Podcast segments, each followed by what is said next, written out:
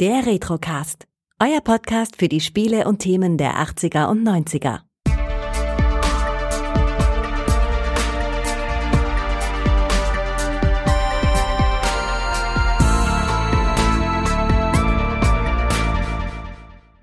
Herzlich willkommen beim Retrocast. Mein Name ist Kai und ich darf heute erstmalig den Sebastian bei mir begrüßen. Hallo Sebastian. Hallo Kai, vielen Dank für die Einladung. Ja, sehr gerne. Also, beziehungsweise eine direkte Einladung war es nicht. Du hast dich bei mir beworben. Ja, im Prinzip hast du da recht, genau. genau. weil äh, am Ende der Folge heißt es ja immer, wenn ihr mal mitmachen wollt, schreibt doch einfach eine E-Mail. Und da habe ich gedacht, wenn so einfach ist, ja, dann mache ich das doch einfach mal. Und dann war ich doch sehr überrascht, wie unkompliziert das doch ist, hier in diese Sendung reinzukommen. Äh, nichtsdestotrotz hast du mich natürlich eingeladen, sonst würde ich hier nicht sitzen. Ja, das stimmt, genau. Du hast ja auch einen sehr äh, interessanten Film ausgesucht, den wir heute gemeinsam besprechen wollen. Äh, erzähl mal, worum es geht. Ja, wir beide werden heute eine flotte Sohle aufs Parkett legen, im übertragenen Sinne. Und zwar werden wir über einen wundervollen Tanzfilm aus den 80er Jahren sprechen. Es geht um Footloose. Hm, genau, aus dem 19, äh, Jahr 1984, hast du schon gesagt, hat eine Länge von 107 Minuten, Regie hat geführt äh, Herbert Ross und es ist quasi der Erstauftritt von Kevin Bacon in der Hauptrolle. Genau, Kevin Bacon hat da ähm, seinen Auftritt in der Hauptrolle, sind aber auch durchaus noch weitere bekannte Figuren im, im Film enthalten, beziehungsweise Schauspieler, die ähm, eine nicht unwichtige Rolle haben, die man dann vielleicht auch ja, so aus dem Blick etwas verloren hat und die dann später in, in vielen anderen Filmen nochmal auftauchen. Ähm, ich denke, auf den einen oder anderen werden wir nochmal äh, im Detail auch eingehen. Ähm, vielleicht gleich mal vorab, äh, Sarah Jessica Parker hatte hier eine Rolle und äh, sie wird häufig eigentlich übersehen in diesem Film, ähm, aber sie ist damit auch durchaus bekannt geworden. Also auch ihre Karriere fing mit diesem Film an, wie bei vielen anderen auch. Und wie gesagt, wir sprechen ja gleich noch über ähm, weitere Schauspieler und Schauspielerinnen, die dann in, ich sag mal, sehr bekannten Filmen auch noch eine Rolle hatten. Und wenn man sich diese Filme noch einmal vorstellt und dann darüber nachdenkt, dass man sie eigentlich schon aus, aus Footloose mal irgendwann kennt oder dass man sie dort gesehen hat, ähm, dann äh, finde ich das total interessant. Also so ging es mir zumindest in meiner Recherche. Ja, genau, da bin ich auch auf ein paar interessante Dinge gestoßen. Äh, wie du schon sagst, sehr, äh, Sarah Jessica Parker, was für ein Zungenbrecher, ähm, kannte ich nicht so richtig. Ich habe aber auch äh, Sex and the City nie gesehen, deswegen ist sie mir erst gar nicht aufgefallen, so richtig. Äh, ja, ich muss auch zu, zu Sarah Jessica Parker sagen, ähm, ich kannte ja ihre Rolle aus Footloose und natürlich Sex and the City, auch wenn ich äh, diese Serie glaube ich, nie gesehen habe oder vielleicht mal für ein paar Folgen, musste dann aber wirklich überlegen, aus welchen anderen Filmen kenne ich Sarah Jessica Parker. Mhm. Und mir ist tatsächlich keiner eingefallen. Und ähm, ja, also ich habe dann den Club der Teufelin habe ich noch gesehen, der mir dann eingefallen ist dazu. Aber das war es dann auch tatsächlich. Ähm, haben Sie das von den Morgens gehört? Ist so einer der neueren Filme 2009. Und damit deckt sich dann für mich eigentlich so ihre schauspielerische ja, Karriere würde ich jetzt einfach mal sagen. Aber klar, Paraderolle in Sex in the City. Ja, genau. Mir sind zwei Filme mit ihr in Erinnerung geblieben. Das ist äh, einerseits Ed Wood aus dem Jahr 1994 und Masetex aus 1996 gewesen. Der Club der Teufelin habe ich, glaube ich, auch nie bewusst oder ges komplett gesehen am Stück. Ja, ist jetzt aber auch, glaube ich, keiner jetzt von diesen Filmen, die man mal irgendwann gesehen haben muss, so wie bei vielleicht anderen Filmen, auf die wir gleich auch nochmal zu sprechen kommen. Ja, mit Sicherheit, genau. Gut, wir machen das heute eben nicht Szene für Szene, sondern du hast äh, eine kleine Zusammenfassung, worum es überhaupt in dem Film geht, vorbereitet. Und wenn du möchtest, darfst du gerne damit beginnen und dann besprechen wir allgemein so ein paar Dinge über den Film, die uns so aufgefallen sind oder wie deine Erinnerungen daran sind, weil du hast dir den Film ja mit Sicherheit nicht umsonst ausgesucht. äh, ja, können wir gerne machen. Also worum geht's eigentlich? Es geht um die Familie McCormick. Äh, im, im, Fokus steht natürlich Ren McCormick und ähm, er ist mit seiner Mutter aus Chicago äh, in eine Kleinstadt gezogen nach Beaumont. Ich habe mal recherchiert, ich glaube es ist West Virginia, wenn ich richtig liege, aber ja, vielleicht gibt's da auch noch mehrere. Nichtsdestotrotz, er als ja, Großstadtkind, sage ich einfach mal, zieht jetzt in diese absolute Kleinstadt. Äh, man sieht das auch äh, direkt so in der ersten Einstellung, wenn man in die Stadt reingeht. Es ist im Prinzip alles tot, es ist alles sehr ländlich, es ist alles sehr verlassen, keiner ist auf den Straßen. Und ja, er zieht also dorthin und ja, er ist halt ein, ein David Bowie-Verschnitt, um es vielleicht mal so zu sagen. Äh, Strubbelhaare mit Krawatte, er trägt eine Lederjacke, insgesamt natürlich sehr cool unterwegs und ähm, ja, damit eckt er natürlich auch in der Kleinstadt an. Dort herrscht absolutes Tanz- und Musikverbot äh, mit der Begründung, dass das, äh, weil das zum moralischen Verfall beiträgt, weil es alles einfach Sünde ist. Und das hat man sich natürlich jetzt nicht einfach nur dort ausgedacht, um den Jugendlichen das Leben schwer zu machen, sondern es hat einen Hintergrund. Äh, einige Jahre zuvor ist in der Kleinstadt sind, sind Jugendliche ums Leben gekommen, die kamen gerade von der Disco. Natürlich gab es dann dort Alkohol, äh, Musik wurde gespielt, Rockmusik wurde gespielt, ja, Drogen sollen im Spiel gewesen sein und da hat man einfach gesagt, das ist alles, alles schlecht, sowas wollen wir hier nicht und dann hat man das Verbot letztendlich ausgesprochen und das, das kann er natürlich überhaupt gar nicht verstehen. Und das ist halt einer der Gründe, warum er auch immer wieder aneckt. Ähm, es gibt dann eine Szene, wo er dann mit seinem Käfer durch die Stadt fährt, einfach mal ein bisschen lauter Musik hört und auch direkt von der Polizei angehalten gehalten wird. Und naja, es entwickelt sich was, er findet Freunde und ähm, er, er lernt auch ein nettes junges Mädchen kennen. Und irgendwann hat er dann gesagt, es kann so eigentlich nicht weitergehen hier. Dieses Tanzverbot, das ist ein, ist ein Relikt. Wir müssen eigentlich mal, wir müssen uns eigentlich dagegen stellen. Und seine, ja, seine Intention ist dann tatsächlich eine, und so heißt es dann immer ganz häufig, eine offizielle Tanzfete zu organisieren. Und ja, das ist so im Kern die Geschichte. Diese Tanzfete findet dann auch am Ende statt. Und zwischendurch passieren ganz viele interessante Dinge. Wie gesagt, er verliebt sich einerseits in die Pfarrerstochter, er muss ein Traktorhasenrennen bestreiten und ja, sich grundsätzlich mit den ganzen Herausforderungen einer Kleinstadt auseinandersetzen. Das ist so der Kern der Geschichte. Hm, ganz genau. Was mir zuallererst aufgefallen war, es wird zwar eben als Tanzfilm bezeichnet, aber das Tanzen steht für mich definitiv hier nicht so im Vordergrund, sondern eher so dieses, diese Milieuschilderung dieser, ja, Kleinstadt und eben diesem Drama drumherum. Ja, du hast im Prinzip recht. Ähm, als ich mir den Film nochmal angeschaut habe, muss ich auch sagen, so die Tanzszenen, die man eigentlich so vielleicht aus Grease kennt oder die man aus äh, ähm, Dirty Dancing Flashdance kennt, Co, Dirty ja. Dancing, ja, ja genau. Äh, tatsächlich ist es so, die sind weniger ausgeprägt. Die Musik, da kommen wir auch nochmal drüber äh, drauf zu sprechen, ist natürlich sehr stark, aber die klassischen Tanzszenen, so wie man sie sich jetzt eigentlich vorstellt, weil es auch als Tanzfilm irgendwo herausgegeben wurde, ähm, die kommen gar nicht so zum Tragen. Also es gibt zwei oder drei Tanzszenen, beziehungsweise ähm, Szenen, in denen der Tanz eine übergeordnete Rolle spielt. Aber man hätte mehr erwartet, glaube ich. Ja, so ging es mir tatsächlich auch. Also, sag ich, habe den Film bisher nie gesehen und äh, beziehungsweise mal höchstens mal Ausschnitte gesehen, wenn damals meine Mutter, die mochten nämlich Tanzfilme sehr. Und ich kann jetzt im Nachhinein nachvollziehen, warum meine Mutter immer sagte, oh, Footloose ist auch kein so richtiger Tanzfilm. Also ich konnte das durchaus nachvollziehen, diese Aussage jetzt. Ja, also im, im Kontext dieser ganzen Recherche und dieses nochmal gucken, ist mir das dann im Nachgang auch eingefallen. Man muss aber trotzdem sagen, irgendwie ist dieser Film für mich deutlich mehr hängen geblieben, hat auf mich einen ganz anderen Eindruck nochmal gemacht als die Tanzfilme, die wir jetzt eben schon mal aufgezählt haben, ja. Okay.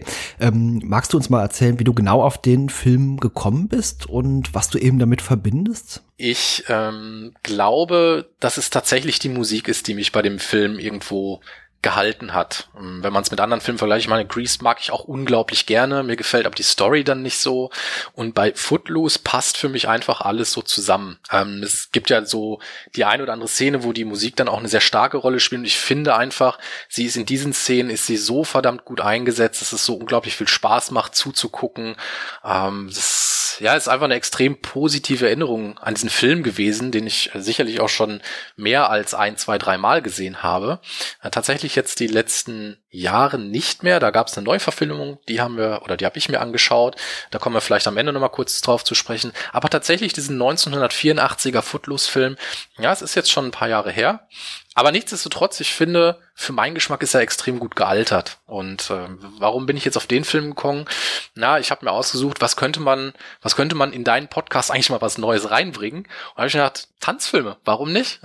Standen tatsächlich schon auf meiner Liste. Also auf meiner Liste ah. steht unter anderem Dirty Dancing, aber das wird vermutlich noch eine Weile dauern. Aber äh, perfekter Einstieg und äh, jetzt auch mit dem mit der Ausstrahlung dieser Folge haben wir ja inzwischen auch schon einen Bud Spencer Film mal gehabt und den hatten wir auch erstmalig. Deswegen ja, es ist nie zu spät für auch mal neue äh, Genres.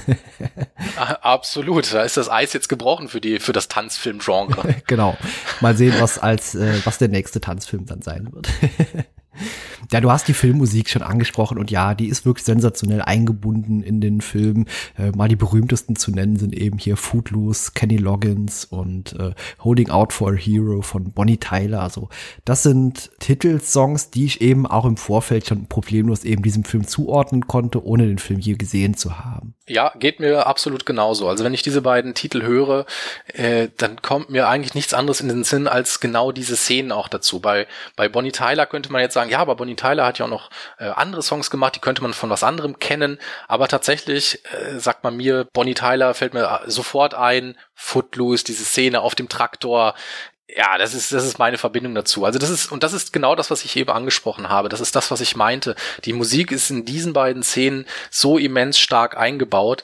Ähm, da ist bei mir so ein, so ein tiefer Anker einfach ge gesetzt. Äh, fantastisch. Also äh, der, der Film oder auch die, die ähm, Filmmusik, die wurde ja auch dann für den Oscar nominiert, also zweimal als äh, zweimal bester Filmsong. Das ist einmal Footloose gewesen, also der Titelsong selbst, und dann einmal Let's Heal It for the Boy. Und der ganze Soundtrack ist dann auch noch, ähm, ich glaube, im gleichen Jahr oder ein Jahr später für den Grammy nominiert worden. Ja, genau, richtig. Äh, wie gesagt, ein sehr guter Soundtrack. Ich habe mir danach auch vereinzelte Songs mal auf YouTube angehört und äh, die sind alle sehr eingänglich, also richtig coole äh, Songauswahl eben. Ja, ich wollte gerade sagen, also abgesehen jetzt von diesen beiden, die du jetzt schon genannt hast, oder auch Let's Hear It for the Boy, finde ich insgesamt die Zusammenstellung der einzelnen Musikszenen, äh, finde ich sehr stark. Ja, auf jeden Fall. Was ich auch sehr, sehr stark in dem Film finde, ist teilweise auch die Darstellung. Eben Kevin Bacon macht seine, meinen Job, seinen Job wirklich sehr, sehr gut, aber eben auch der, den du eben schon genannt hast, der Reverend, der gespielt wird von äh, John Lithgow. Äh, das ist natürlich ein sehr bekanntes Gesicht und auch, ich glaube, der ist auch heute noch aktiv. Ja, genau, der hat zuletzt zwei, äh, 2020 noch in der Fernsehserie mitgespielt und da habe ich auch deutlich mehr Filme auf dem Schirm gehabt, wo er mal mitgespielt hat. Wie ging dir das? Ja, bei ihm muss ich sagen, ich hatte das Gesicht immer so im Kopf. Äh, hättest du mich jetzt aber gefragt, sag mal, aus welchem Film und aus welcher Serie kommt er dir bekannt vor? Hätte ich gesagt, boah, muss ich jetzt echt passen, auch wie gesagt, wenn ich das Gesicht kenne. Und für mich die Paraderolle, nachdem ich, nachdem mir das dann bewusst war, war dann tatsächlich in Dexter. Äh, das war im Jahr 2010. Da hat er den Trinity Killer gespielt. Ah, okay, super. Ja, ich kannte ihn zuletzt eben aus äh, Friedhof der Kuscheltiere, der Neuverfilmung aus 2019, aus Interstellar 2014. Da hat er eben auch den mhm. Vater gespielt und ja auch verschiedene andere Filme, Serien, die so in den äh, Zwischenzeiten erschienen sind. Bei Cliffhanger hat er damals mitgespielt und äh, Bigfoot und die Hendersons hatte ich auch noch sehr gut auf dem Schirm. ja, den wollte ich auch gerade erwähnen. Da hat er den Familienvater genau. George Henderson gespielt. Genau. Das war Ende der 80er Jahre. Bigfoot und die Hendersons war auch eine schöne Serie einfach. Und ähm, ja, also da, da wurde mir das dann so bewusst, wo er eigentlich überall mitgespielt hat. Hm, für mich noch im Kopf geblieben war dann tatsächlich Planet der Affen. Ähm, es war der erste Teil, da hat er auch den Vater gespielt. Und ähm, ja, also er hat, der habe ich aber nie gesehen, aber das ging relativ lange hinter Mond gleich links. Vielleicht sagt dir das noch was? Das sagt mir was, aber das habe ich auch nicht so gesehen, ja. Ja, da hat er auch mitgespielt, auch, eine, auch die, die Hauptrolle ähm, und ist tatsächlich eine dieser Serien, die scheinbar auch etwas bekannter sind. Aber ich muss mal dazu sagen, ich habe sie nie gesehen. Ja, ansonsten kamen mir die anderen Darsteller, waren mir eher unbekannt. Äh, Laurie Singer hat auch nur ein paar Auftritte eben in den 80ern noch gehabt und ist dann, war für sie jetzt also nicht so der richtige Durchbruch gewesen. Sie spielt diese Ariel Moore, also quasi letztendlich die Freundin dann von Kevin Bacon, beziehungsweise die Tochter des Reverends. Ja, sie hatte, sie hatte ja tatsächlich für meinen Geschmack eigentlich nur mit ähm, Fame, der Weg zum Ruhm. Das war dann vor Footloose sogar noch, hatte sie noch einen Erfolg. Alles, was danach kam, ja, ich, man kann das sicherlich äh, stellenweise auch als Erfolg verbuchen, aber es waren auch nicht so diese Filme, wo ich sagen würde, die sind jedem irgendwie geläufig oder sowas. Ähm, ihre schauspielerische Karriere war relativ schnell abgetan. Also ich weiß nicht, ob sie da wenig Lust verspürt hat oder ob sie gesagt hat, ist, oder ob es einfach nichts geworden ist. Also ich habe jetzt äh, mal geschaut, ich konnte aber jetzt nicht irgendwie mh, hm, was rausfinden dazu, äh, ist ja eher ungewöhnlich, dass dann so eine Schauspielkarriere dann ja fast schon in den, in den 80ern oder Anfang der 90ern mehr oder weniger abbricht, wenn du so jung bist und dann auch so einen Film hingelegt hast. Ähm, aber so war es dann halt bei ihr. Ja, ich habe auch nur den Hinweis gefunden, dass es eben für sie nicht gereicht hat, irgendwie zum großen Durchbruch, aber äh, mehr Informationen waren da eben auch nicht rauszufinden. Ja, viel interessanter, viel interessanter fand ich Vi Moore. Hast du, Vi Moore, hast du äh, mal geguckt, wo sie mitgespielt hat? Äh, beziehungsweise, Entschuldigung, äh, sie heißt ja, äh, also im, im Film heißt sie ähm, äh, Vi Moore und sie heißt eigentlich Diane Weist. Ich hatte nicht direkt auf dem Schirm, wo sie mitgespielt hat, aber sie hat einen sehr, sehr langen Wikipedia-Eintrag. Absolut. The Birdcage fällt mir da noch äh, auf. Äh, da, da habe ich sie mit Sicherheit mal wahrgenommen, aber ansonsten war so die meisten Filme und Serien sind mir doch eher unbekannt. Edward mit den Scherenhänden ist zwar ein großer Titel, aber den habe ich tatsächlich nie gesehen. Was? Ja, ja dann schreib den mal gleich auf deine Liste. 1990, das passt auf jeden Fall noch. Du hast noch nie Edward mit den Scherenhänden gesehen? Nein, ich hatte damals tatsächlich Probleme äh, mit ähm, Johnny Depp. Den mochte ich früher eine ganze Zeit lang überhaupt nicht. Das kam erst so mit Fluch der Karibik erst wieder raus, beziehungsweise ich hatte vorher noch Ed Wood erwähnt, da hat er ja auch mitgespielt. Aber ja, ich hatte früher so meine Probleme mit ihm und inzwischen habe ich das auch wieder. okay. Ja, für alle anderen, die den Film gesehen haben, sie ist übrigens die Avon-Beraterin Peck. Ja, hm? das ist auch so eine Paraderolle ja. in diesem Film. Also wenn du diesen Film mal sehen äh, wirst, ähm, hab ein Auge auf diese Rolle. Ansonsten, was ich sehr interessant war, sie äh, hat auch eine sehr starke Schauspiel, also eine sehr starke Theaterkarriere hingelegt und tatsächlich hat sie mit einem anderen Darsteller aus dem Film häufig zusammengespielt auf der Theaterbühne und zwar mit John Lithgow. Mhm.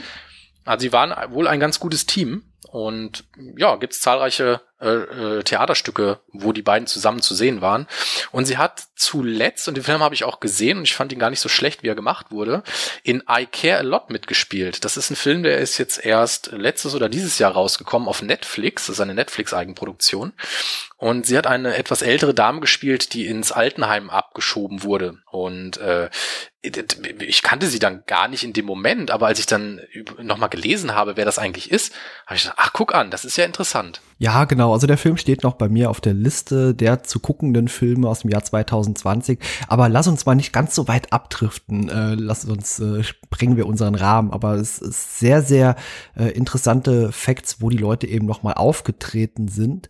Ähm, wollen wir mal kurz über die äh, Rolle von äh, John Lithgow als Reverend sprechen? Wie hast du oder ja. wie nimmst du die Rolle jetzt heutzutage wahr? Ähm, äh, wie, wie meinst du es? Wie nehme ich sie wahr? Also er ist ja so dieser doch sehr konservative Mensch, der sie nur wenig mit sich sprechen lässt und quasi allem Neuen ja abschwört. Und da gibt's ja auch später diesen doch sehr philosophischen Disput eben zwischen äh, ihm und ja Kevin Bacons äh, Rolle und das fand ich so die große Stärke am Film eigentlich auch. Ja, ich fand seine Rolle, also er hat es erstmal sehr gut gespielt, fand Auf ich. jeden Fall. Und und ähm, er hat das sehr gut rübergebracht und man kriegt ja dann im Film auch immer mehr mit, warum er eigentlich so handelt, wie er handelt. Ja, ich mhm. habe das ja in der Kurzzusammenfassung eben schon mal erzählt. Es gibt ja dieses Tanzverbot. Er war, das erfährt man dann auch im Film, derjenige, ähm, der das mehr oder weniger auch sehr stark vorangetrieben hat, der da an, an erster Front stand, äh, weil er natürlich für seine mm, für seine Community, ja, letztendlich eine Verantwortung trägt. So sagt er das ja auch dann immer wieder.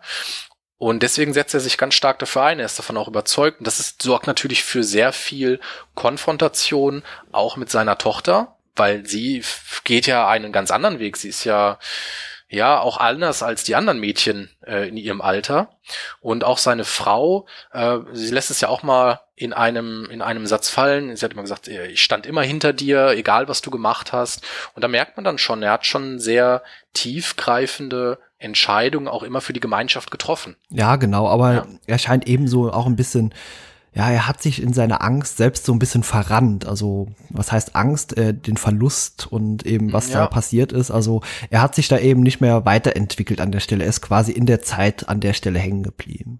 Genau, richtig. Also, das hast du ganz gut gesagt. Er ist da so ein bisschen in seiner Angst gefangen. Ähm, ich weiß nicht, ob wir da jetzt schon drauf eingehen wollen, Thema Unfall, oder ob wir da später nochmal drauf zukommen wollen. Aber es hat ja auch einen Grund, warum das dann bei ihm so ist und ähm, warum das Verhältnis dann zu seiner Tochter, zu Ariel dann auch so ist, wie es letztendlich ist und warum sie natürlich dann auch eher einen rebellischen Weg einschlägt. Ja, ähm, aber ansonsten muss man bei ihm sagen, er hat eine eine interessante Entwicklung in dem Film durchgemacht. Es gab viele gerade am Ende hin natürlich dann viele ähm, Szenen, wo man gemerkt hat, es jetzt rattert's in seinem Kopf und er merkt selber, dass die letzten Jahre vielleicht nicht nicht so hätten laufen müssen, wie er sich das jetzt gerade vorgestellt hat oder wie sie dann gelaufen sind, sondern dass er natürlich auch, ja, wie du sagst, in, in sich oder auch in seiner Angst gefangen war. Und das wird ihm, glaube ich, dann immer mehr bewusst. Darauf spielt der Film ja auch. Bei dieser Anhörung vor allem, ja.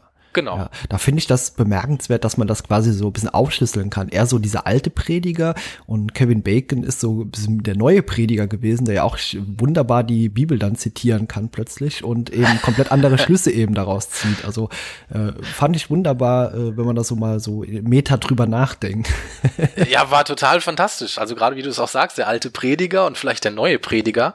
Ich fand die Szene extrem gut übrigens. Ähm, er hat sich, Kevin Bacon oder äh, Rand McCormick hat natürlich das, ähm, wie soll ich sagen, nicht selbst vorbereitet, das war nicht seine Idee, sondern er hat ja Unterstützung bekommen.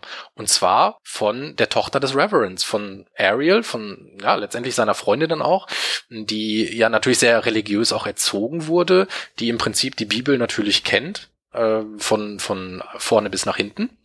Und sie hat ihm dann so kleine Stellen in der Bibel markiert, die ihm dann vielleicht auch in der Anhörung helfen könnten, diese Tanzfehde beim, beim äh, Gemeinderat auch durchzusetzen. Und das ist genau das, was er natürlich dann auch vorträgt. Und er argumentiert natürlich dann genau in diese Richtung. Er argumentiert genauso, wie es jetzt äh, der Reverend macht. Er sagt, Tanzen ist Sünde und dies und das und jenes.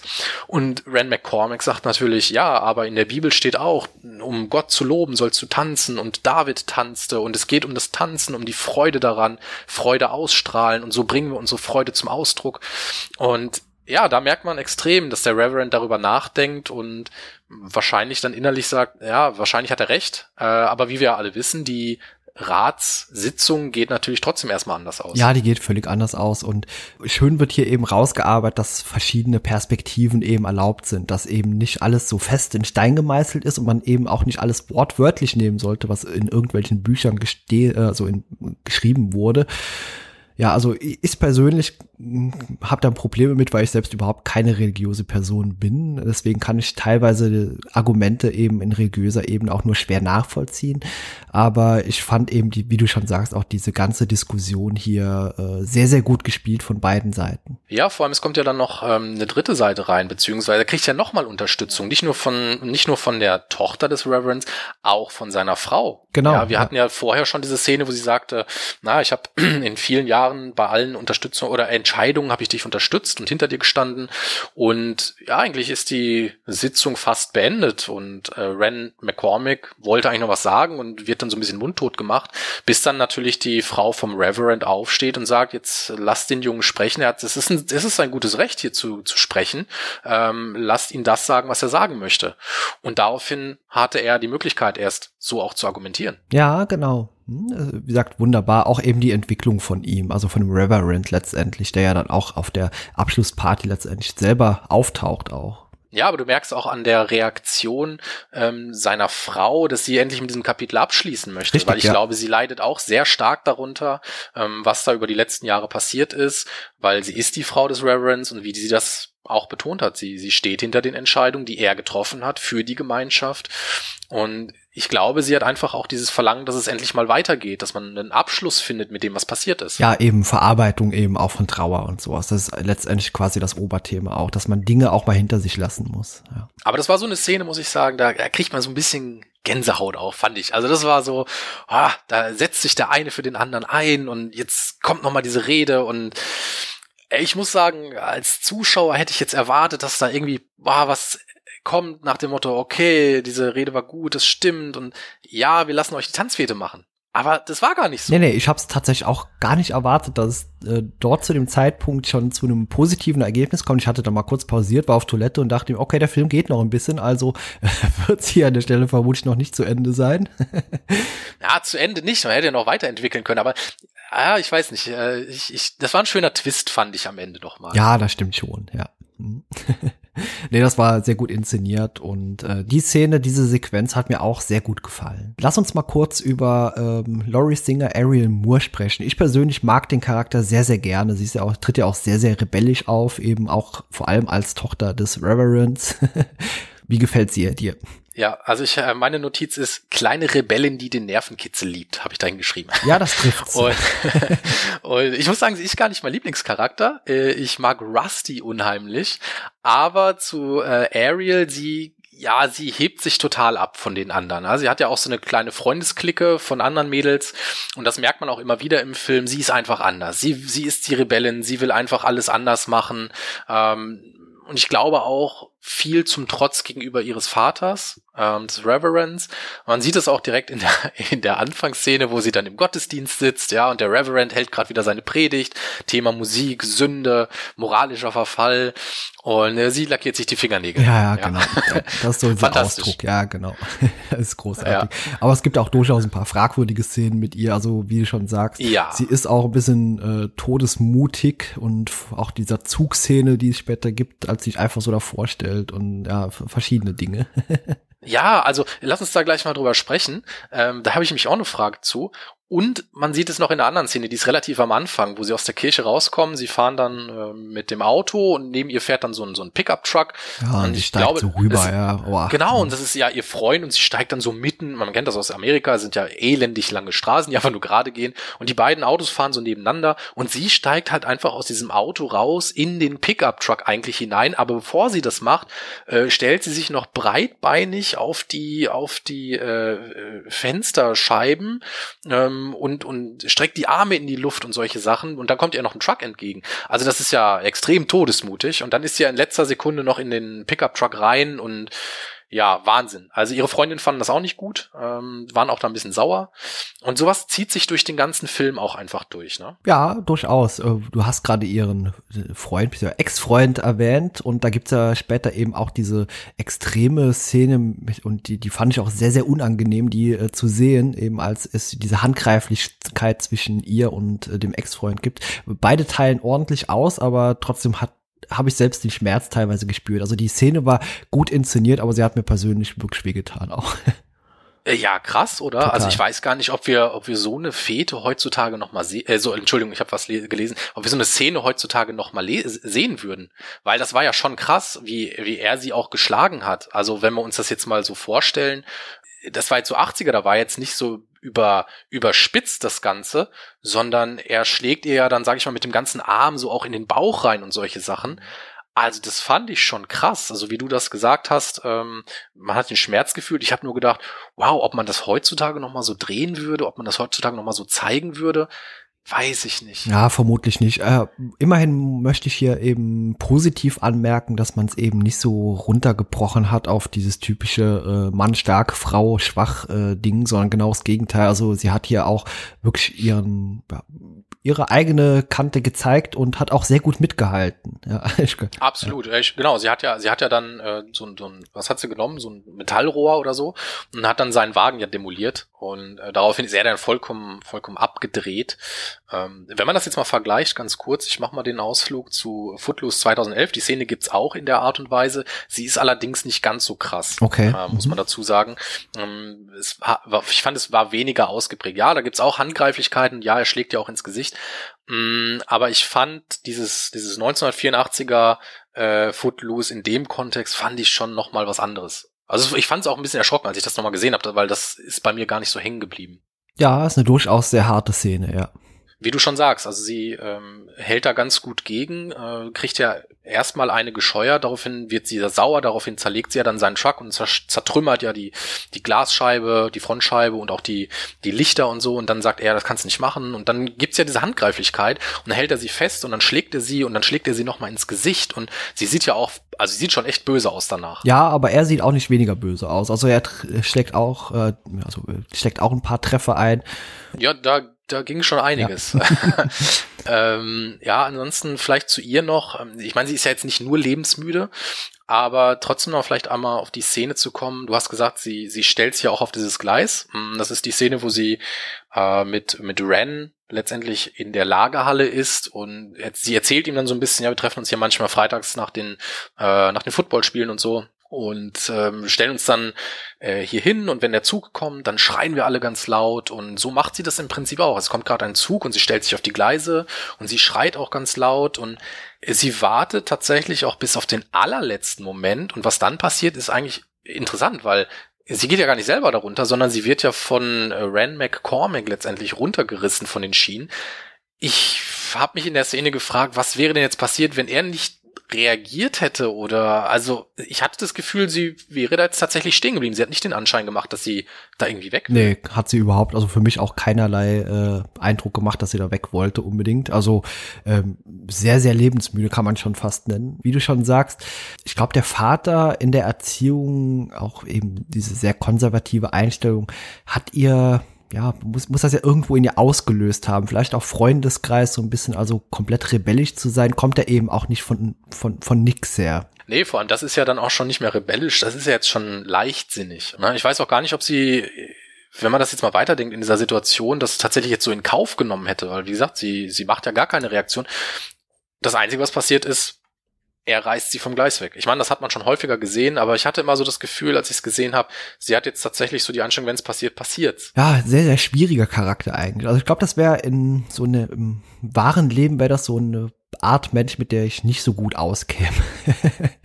Äh, ja, sie ist schon, sie ist schon nicht ganz so einfach, das stimmt. Ähm, sie macht ja alles im Prinzip, um ihrem Vater da auch, ich will nicht sagen zu missfallen, aber so ein bisschen Paroli zu bieten.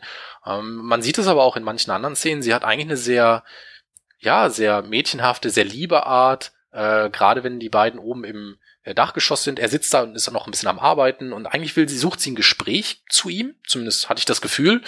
Und sie blitzte dann aber zweimal ab, weil er wenig mit ihr sprechen wollte. Weil sie sich, glaube ich, mit Randall McCormick vorher getroffen hat und das fand er wieder nicht gut.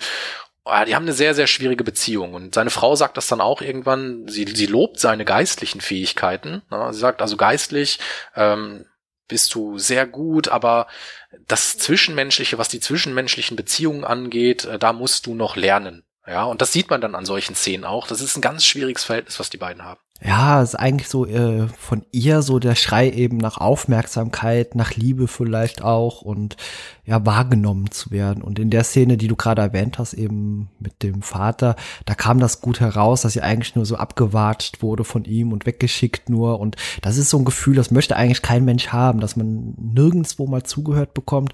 Und ich kann mir gut vorstellen, dass das dann in der Jugend tatsächlich auch so, ja, in diese rebellische Charakter, ja, münden kann. Absolut, ja. Ja, also ich weiß nicht, vielleicht ähm, eine Szene ist dafür auch nochmal sehr gut, wenn man sie rauspicken möchte. Das ist äh, auch äh, recht am Anfang geht's ähm, um so ein um so ein Schnellrestaurant, ja, wo sich ganz viele Jugendliche treffen.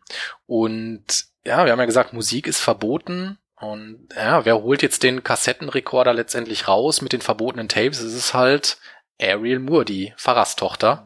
Und alle, ja, alle, das, das geht dann so ineinander über. Alle fangen so leicht an, sich zu bewegen, so mit dem Fuß zu wippen und das, die Bewegungen werden größer und du merkst, die Leute kriegen langsam Spaß und, aber das Ganze kommt nicht richtig in Fahrt, weil, ja, der Reverend kommt ins Schnellrestaurant, weil er wollte seiner Tochter ein bisschen Geld bringen, mm, weil, ja, er dachte, sie hätte es vergessen und dann siehst du einfach diese unfassbare Enttäuschung in seinem Gesicht. Also ich weiß nicht, ob dir das aufgefallen ist, ja. aber wo er seine Tochter da tanzen sieht. Ich fand, das fand ich großartig, wie er das rübergebracht hat, diese Enttäuschung, dass seine Tochter diejenige ist, die jetzt hier am Tanzen ist und die am, am Kassettenplayer steht, beziehungsweise in dem Moment war sie am Tanzen und voller Freude ist dabei und du hast einfach nur gesehen, so, wow, und das ist meine Tochter. Also, ja, war, war gut gemacht. Ja, war sehr gut gemacht, hat mir auch gut gefallen, ja. Was ich am Ende, und das ist eigentlich war so diese Abschluss-Tanzparty, das fand ich alles ein bisschen merkwürdig. Ich versuche dir mal zu erklären, was ich meine. Und zwar sind okay. die eigentlich die ganze Zeit über im Film so locker lässig gekleidet und tauchen am Ende dann eben so komplett rausgeputzt in Anzügen dort auf. Das hat für mich irgendwie nicht so ganz gepasst und dann wirkt die Party auch die ganze Zeit so, als würde sie nicht so richtig auf Trab kommen, bis eben diese, ja, diese ungehobelten Angreifer kommen und man die erstmal brutal verprügeln darf zu zweit und erst dann gelangt die Party so richtig in Schwung. ja, aber ich glaube, das könnte ich teilweise erklären und das verstehe ich auch teilweise, weil am Ende ist es, du musst das ja vorstellen, wenn da fünf Jahre war es, glaube ich, in dem Film, keine Musikveranstaltung, keine Tanzveranstaltung stattgefunden hat.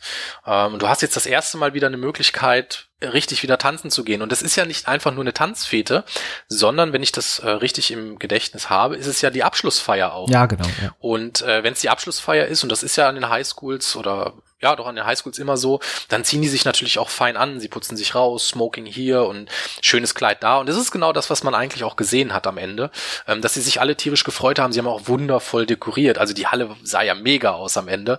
Äh, wenn du überlegst, das war so eine alte Mühle, was sie daraus gemacht haben. Toll.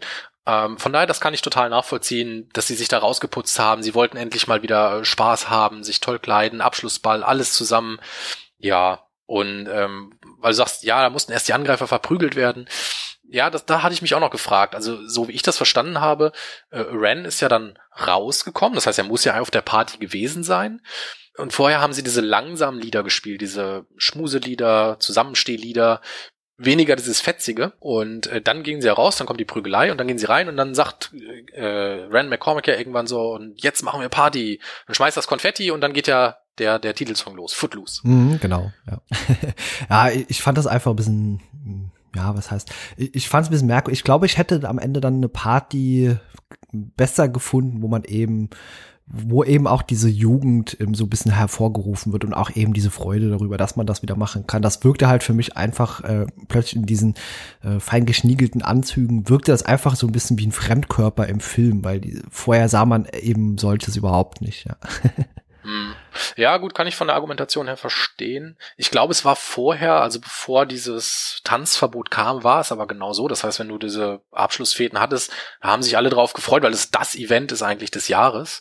Deswegen, das ist für mich auf jeden Fall nachvollziehbar, ja. Man hat letztendlich ja das Ganze verboten irgendwann durch eben diese Tode und eben auch Alkoholexzesse und was auch immer da alles noch abgelaufen war. Und hier ist jetzt eine fürchterlich brutale Prügelei auch im Gange und das hätte ja vermutlich eigentlich diesen Rat, der vorher dagegen gestimmt hat, eigentlich wieder irgendwie Aufschwung geben müssen und überdenken lassen, dass man vielleicht diesen ganzen Kram doch mal weiter verbietet. Ja, im Prinzip hätte man das jetzt so machen können, aber wir freuen uns doch irgendwie alle, dass diese Party richtig stattgefunden ja, natürlich. hat. Das sind nur so Fragen, ich die stellt man sich eben Meta, weißt du. Natürlich steht das so im Drehbuch, aber ja, das sind so Sachen, die hinterfragt ja. man dann ganz gerne mal. Ja, wobei da muss ich auch sagen, ich, ja, wenn man das jetzt weiterspinnt, ich meine, das waren eigentlich waren es ja Außenseiter so gesehen, hm, die ja Streit bewusst gesucht haben. Also es ist jetzt nicht eskaliert, weil, ich sag mal, die Partygäste zu viel getrunken haben und sich dann, weiß ich nicht, äh, Drogen reingesteckt haben und dann aufeinander losgegangen sind, sondern das war ja, für mich war das nochmal was anderes. Also das waren Externe, die auch eigentlich nicht so wirklich eingeladen waren. Ähm, die sind dazugekommen und waren ja bewusst auf Streit aus. Also von daher, hm, ja, genau. Aber man weiß ja, wie es manchmal eben so abläuft in Dörfern oder eben auch in kleinen Städten. da wird schnell geredet und da werden Dinge wieder verdreht und am Ende wird's doch, weil es irgendeinem Politiker nicht passt, doch wieder widerrufen. Er sagt äh, Kleinigkeiten, äh, dummes äh, Nachdenken und weiter drüber grübeln, wie es hätte laufen können, aber natürlich ist das Ende insgesamt so ganz gut gelungen. Ja, aber ich fand äh, verschiedene Szenen im Film stärker als das Ende. Ja, es waren stärkere Szenen dabei, das ist keine Frage, aber ich muss sagen, die Szene, die mir am meisten Spaß gemacht hat, war tatsächlich die Tanzfete. Okay. Mhm. Rein jetzt nur, rein jetzt nur vom Zuschauen her, vom Feeling her, war das für mich tatsächlich so wirklich ein Highlight, weil man einfach so gesehen hat, wie viel Spaß die einfach alle dabei haben. Also man muss sich das mal angucken, also wie Willard auch dabei abgegangen ist, ja, der Grobmotoriker eigentlich, ja. der das Tanzen erst noch im Film gelernt hat. Nicht nur im der, Film, sondern auch im wahren Leben konnte der überhaupt im, nicht tanzen, ja. Im, Im wahren Leben konnte er auch nicht tanzen, ja. Er hat, er hat ja auch nicht das, also Sean Penn äh, hat ihn ja gespielt, der Chris hat nicht mal das Skript gelesen. Äh, Entschuldigung, ja, Chris, Chris Penn, der Bruder von Sean Penn, ja. ähm, der ja nicht mal das äh, Skript gelesen hat, wo, wo ihm sein Vater wohl nur gesagt hat, ja, nimm das auf jeden Fall an, weil er wusste, genau. wenn er, wenn er, wenn sein Sohn liest, da wird getanzt, dann wird er das ablehnen. Und das wäre eine echt schlechte Entscheidung gewesen. Und äh, er kam dann wohl auch ans Set, kleine Anekdote, äh, so mit, mit, äh, was war es denn, Sneakern und, und Kippe im Mund und war dann überrascht, dass man ihn jetzt äh, äh, tanzen lassen wollte. Und er sagte, warum? Ich will doch hier nur vorsprechen. Ja, aber das ist Part deines Vorsprechens das ist ein Tanzfilm. Ja, so, so muss man sich das dann ungefähr vorstellen. Fand Kevin Bacon auch nochmal total lustig, der das dann äh, in den Outtakes mal irgendwann gesagt hat. Also äh, da ist, steckt schon ein bisschen was vom wahren Leben drin. Aber also ich fand's cool, wie er abgegangen ist, auch wie die anderen alle abgegangen sind. Ich hatte das Gefühl, so da kriegt, ja, ich sag mal so, der Cast kriegt jetzt endlich die Möglichkeit, mal richtig abzudrehen. Und das ist das, was ich meine. Es hat einfach unfassbar viel Spaß gemacht, das, das anzusehen, da mitzugehen, die, die Musik dabei. Also das ist für mich eine sehr perfekte Szene, auch wenn sicherlich im Film stärkere Szenen drin sind äh, auf einer auf einer anderen Ebene, ganz klar. Ja, man muss es auch ein bisschen aufschlüsseln. Na klar, wenn man das eben als komplett Tanzfilm betrachtet, dann äh, ist die Szene am Ende sehr gut eben mit dieser Party und ansonsten man, man kann es ja teilweise auch ein bisschen als Drama könnte man es vielleicht definieren. Und dann gibt's natürlich zwischendurch eben diese Diskussion oder bisher diese Besprechung eben zwischen Reverend und ja, Kevin Bacon, also äh, Ren. Die sind sehr, sehr stark und die haben mir mit auch am besten gefallen, weil eben dort eine Entwicklung stattgefunden hat in den Charakteren und sowas mag ich einfach in Filmen immer. Ja, stimmt auf jeden Fall. Was wir noch nicht angesprochen haben, wäre dieses, äh, das, da, da schlage ich alle Hände über den Kopf zusammen, dieses Traktor-Duellieren und ja, das, äh, ja, ganz fürchterlich. Bei sowas hätte ich auch damals als früher Jugendlicher niemals mitgemacht. Okay, ja, da bin ich, bin ich natürlich sehr gespannt. Was, was war denn für dich daran jetzt so fürchterlich? Erzähl mal. Ja, diese Gefahr einfach, dass man sich eben da ja, mit Traktoren aufeinander fährt, das, das ist einfach so Schwanzvergleichkram unter Jungen. Und das finde ich einfach fürchterlich. Fand ich auch damals schon total doof und überflüssig, solche Sachen. Äh, ja, irgendwie hast du recht. Aber ich sage auch ganz ehrlich, ich fand es mit den Traktoren irgendwie cool. Also man kennt das so mit Autos oder sowas oder mit einer Klippe oder sowas, ja. Aber das mit Traktoren zu machen, ich finde, das spiegelt einfach diese Kleinstadt, dieses ländliche Leben dort wieder. Ähm, also nach dem Motto, es gibt eigentlich gar keine andere Möglichkeit, als mit Traktoren ein Hasenfußrennen zu machen. Ja, in, dem, in der Neuverfilmung sieht man das natürlich dann nochmal anders, da kommen wir vielleicht nochmal ganz kurz drauf später. Aber hier war das, ich fand, es war prädestiniert dafür. Du hast natürlich recht, als Jugendlicher, das ist total dämlich, das überhaupt zu machen, gar keine Frage. Aber jetzt muss man natürlich dazu sagen, ja, was, was soll Ren an der Stelle auch anderes machen? Er wurde natürlich vom Hauptbösewicht herausgefordert gefordert.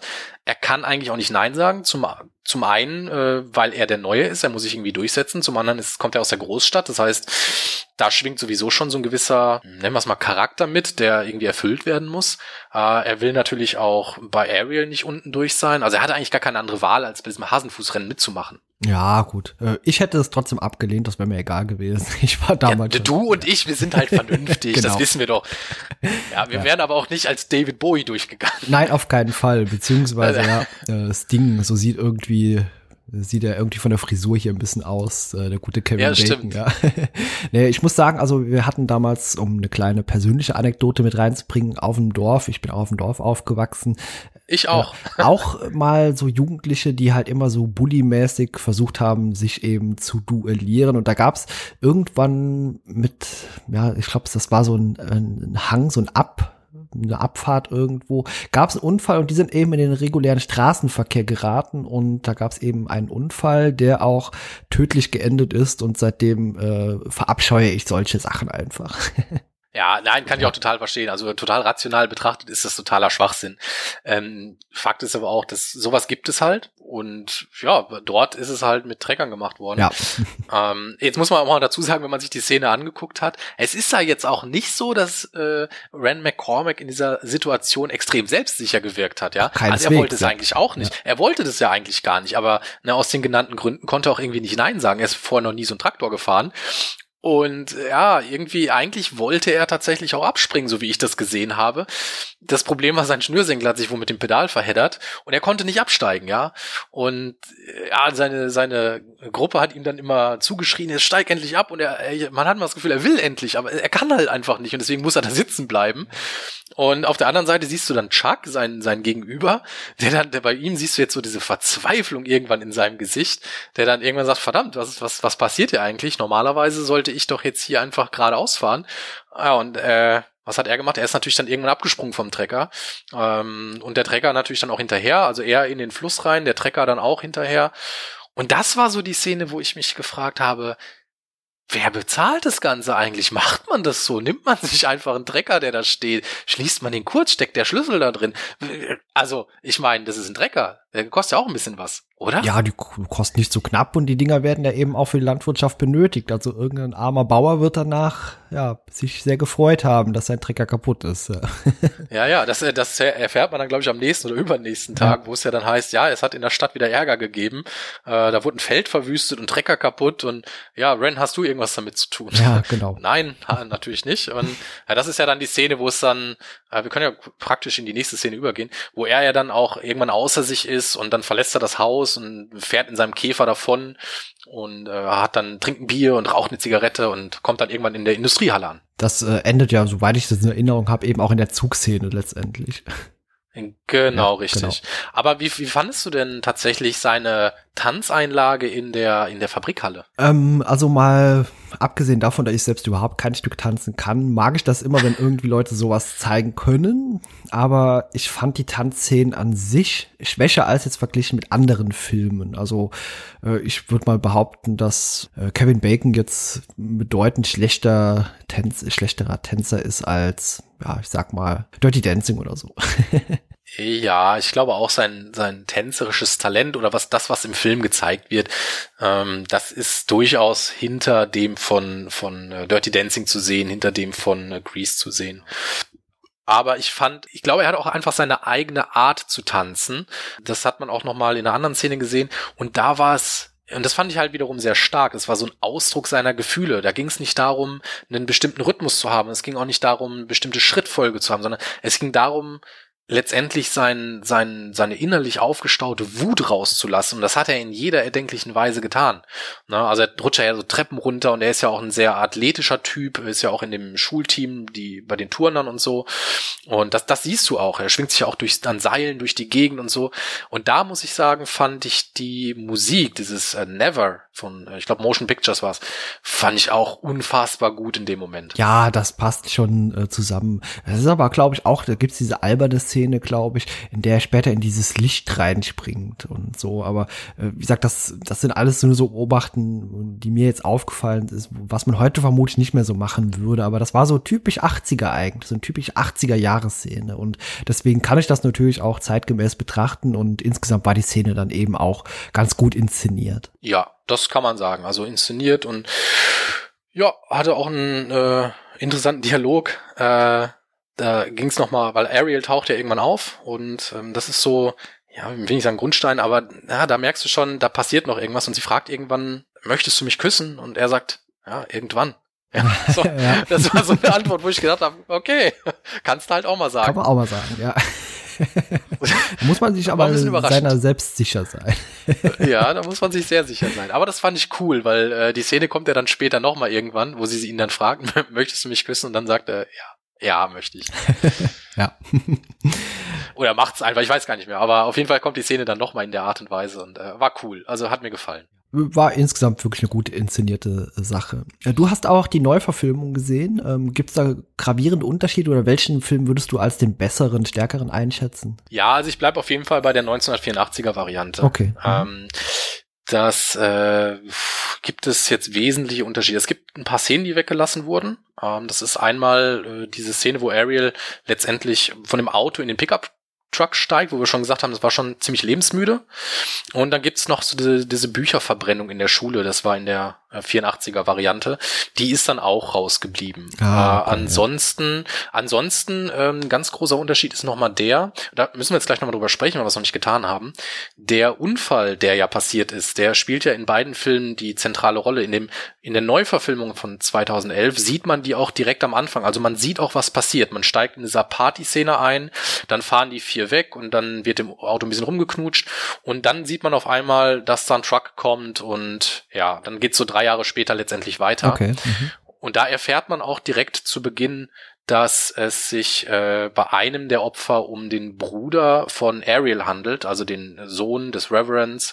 Und das ist ja in dem 84er, es ist ja genauso. Ja, das hat sich genauso abgespielt. Die kommen von einer Party und dann verunglücken sie.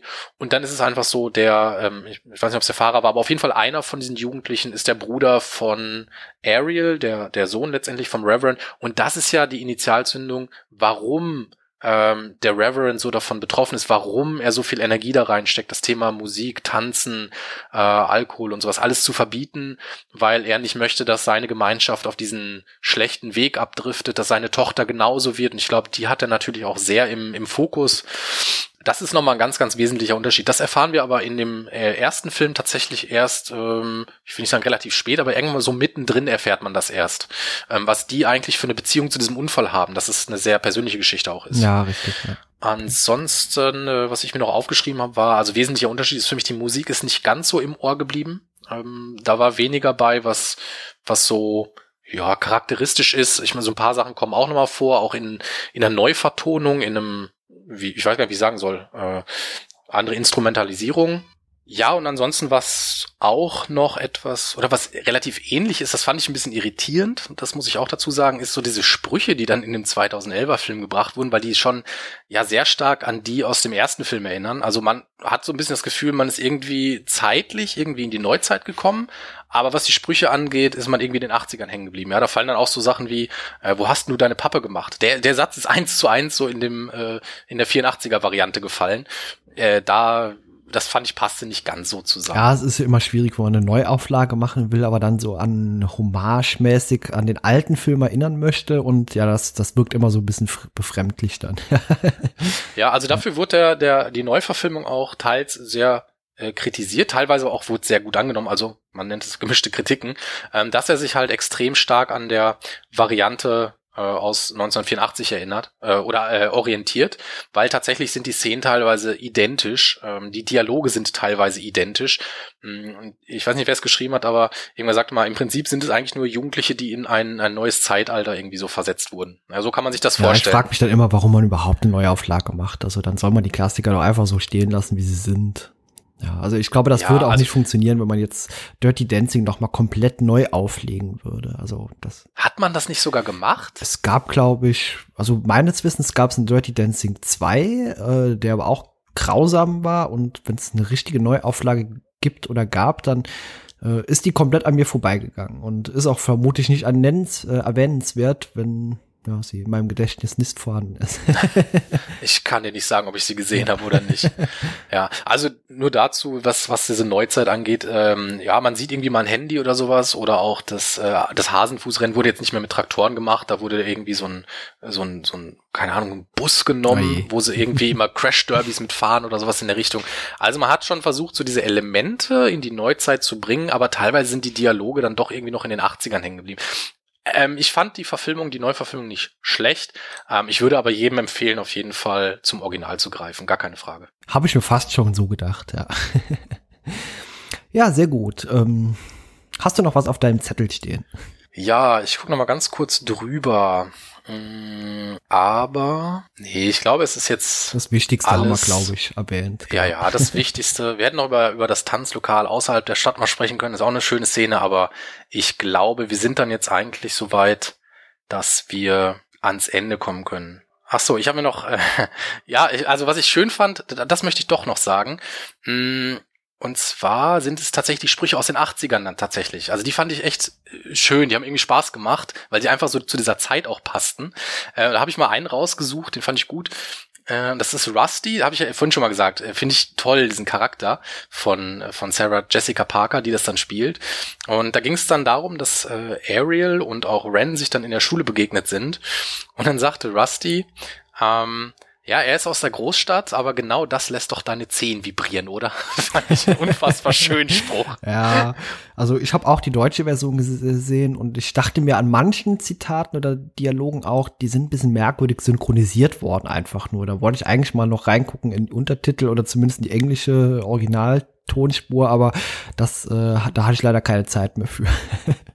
Äh, ja, nee, absolut. Also ähm, da habe ich auch schon ab, ab und an mal gedacht, es könnte vielleicht irgendwie ein Synchro, nicht Fehler sein, aber eine Synchro-Interpretation vielleicht, ja. Ähm, oder auch, als sie dann in diesem Tanzlokal war, wo sie dann auf, wo Rusty dann tatsächlich da auf einmal sagte, ich kann nicht mehr, ich raste sonst aus, ja, wo diese fetzige Musik gespielt wird und sie sitzt da, weil Willard nicht tanzen kann und will und sie kann nicht mehr, sie wippt schon mit den Beinen und ich raste gleich aus. Finde ich auch super. ja, ist schon. Ja, nee, aber ansonsten, also auf meinem Zettel hätten wir alles durch. Äh, ich hätte tatsächlich nur noch mh, mm, so ein Mini-Trivia hätte ich jetzt für dich, falls du da Lust drauf hast. Wir können es mal versuchen, ja. versuchen wir es mal, ja, okay. Ähm, und zwar, was denkst du denn, wenn du an die Schauspieler denkst, jetzt die hinter den Rollen stecken? Äh, welche beiden Schauspieler haben sich denn ineinander verliebt und für wen war es denn die erste große Liebe? Erste große Liebe. Oh, da stelle ich mir jetzt zum Beispiel Laurie Singer überhaupt nicht vor. Ich würde das fast sagen, das trifft eher auf Jess äh, Sarah Jessica Parker zu, aber ich habe da jetzt auch nichts weiter drüber äh, nachgelesen. Das sind meistens solche Trivia-Facts, die ich ganz gut übersehe oder übergehe, aber vielleicht zwischen Chris Penn und ihr. Boah, Volltreffer gelandet. ja, ist tatsächlich Okay. so. Die haben sich am Set mit ineinander verliebt und äh, für sie war es wohl auch die große Liebe, also ihre erste große. Und sie waren auch tatsächlich eine relativ lange Zeit danach zusammen. Ah ja, super. Also es Mhm. war jetzt nicht nur für den Film oder für das, für das, für den Dreh, sondern tatsächlich auch danach noch. Ja. ja, sehr cool. Mhm. Und ähm, der Anfang des Films ist ja auch schon sehr charakteristisch. Ne? Ähm, du siehst ja ähm, etliche Paar Schuhe, die da am Tanzen sind und so. Ja, das war ein schöner Einstieg. Und dann gibt es einmal eine Szene, sind goldene Schuhe zu sehen. Was denkst du denn, wem gehören diese goldenen Schuhe? Wer steckt denn da drin als Tänzer? Ähm, ich weiß, äh, gele ich meine gelesen zu haben, Kenny Loggins soll das gewesen sein. Ja, ist richtig, hast du recht. okay, äh, eine habe ich noch für dich. Mal gucken.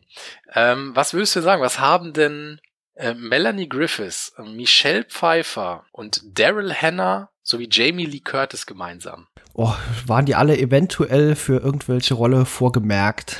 Ja, das lasse ich durchgehen. Okay. Also sie sollten alle eigentlich die Rolle von Ariel Moore spielen und sie haben sie alle abgelehnt. Oh, okay. Ja, ich habe gelesen, dass Madonna wurde die Rolle auch wohl, ähm, äh, die haben auch vorgesprochen, aber haben die Rolle nicht bekommen. Äh, Genau, bei ihr war es andersrum. Sie hat vorgesprochen, hat aber die Rolle nicht Genau. ja, was ich auch sehr schön fand eigentlich, ist ähm, der die Hintergrundinfo, dass äh, Tom Cruise unter anderem auch die Rolle angeboten wurde, aber der hat sie abgelehnt. Ja, gleiches gilt übrigens für John Travolta. Genau. Ach so, was wir übrigens auf jeden Fall noch mal erwähnen sollten, ähm, weil das haben wir noch gar nicht gemacht. Dieser Film, dieses Tanzverbot in der Kleinstadt, das basiert ja teilweise auch auf wahren Begebenheiten. Ja, ist Ähm, richtig, ja. Das äh, fand ich interessant, das war mir noch gar nicht so bewusst. Und zwar äh, 1898 steht hier, äh, in Elmore City. Das ist eine Kleinstadt in Oklahoma, da herrschte Tanzverbot. Und ja, 1980 war es dann so, dass die Teenager dort gesagt haben, okay, wir wollen das jetzt ändern, so im Prinzip wie im Film. Und dann gibt es, äh, die erste Tanzfete fand dann, ich glaube, ein Jahr später danach statt. Und ganz Amerika hat wohl darüber berichtet. Also muss ein Riesenereignis gewesen sein, dass in dieser Stadt ein Tanzverbot herrschte und jetzt auf einmal darf wieder getanzt werden. Ja, sowas ist eigentlich äh, heutzutage fast undenkbar, würde ich sagen. Aber wenn man manchmal durch so alte amerikanische Gesetze irgendwo durchgeht, dann findet man schon sehr viele skurrile Einträge teilweise auch. Muss man mal machen. Es gibt wirklich ganz merkwürdige ähm, ja, amerikanische Gesetze, die auch heute noch aktuell sind. Und da einfach mal ein bisschen googeln, da findet man sehr skurrile Sachen. Ja, absolut. Nee, sehr cool. Ja, ich glaube, da sind wir am Ende angelangt, oder? Also ich hätte jetzt nichts mehr. Nee, ich auch nicht. Ähm, dann können wir das, können wir Footloose, denke ich, für heute beenden. Ja, würde ich auch sagen. Es war eine sehr angenehme Besprechung mit dir zusammen und ich hoffe, es wird nicht die letzte gewesen sein. Ja, danke schön. Das gebe ich gerne zurück. Hat sehr, sehr viel Spaß gemacht. Ja, dann bedanke ich mich bei dir, Sebastian, und sag dann einfach mal, ja, bis zum nächsten Mal. Danke und tschüss. Danke. Ciao, ciao. Ihr wollt selbst dabei sein? Ihr findet uns unter www.retrocast.de, bei Twitter unter retrocast-de oder kontaktiert uns per E-Mail unter info@retrocast.de. Ebenso freuen wir uns auf Bewertungen bei Apple Podcast.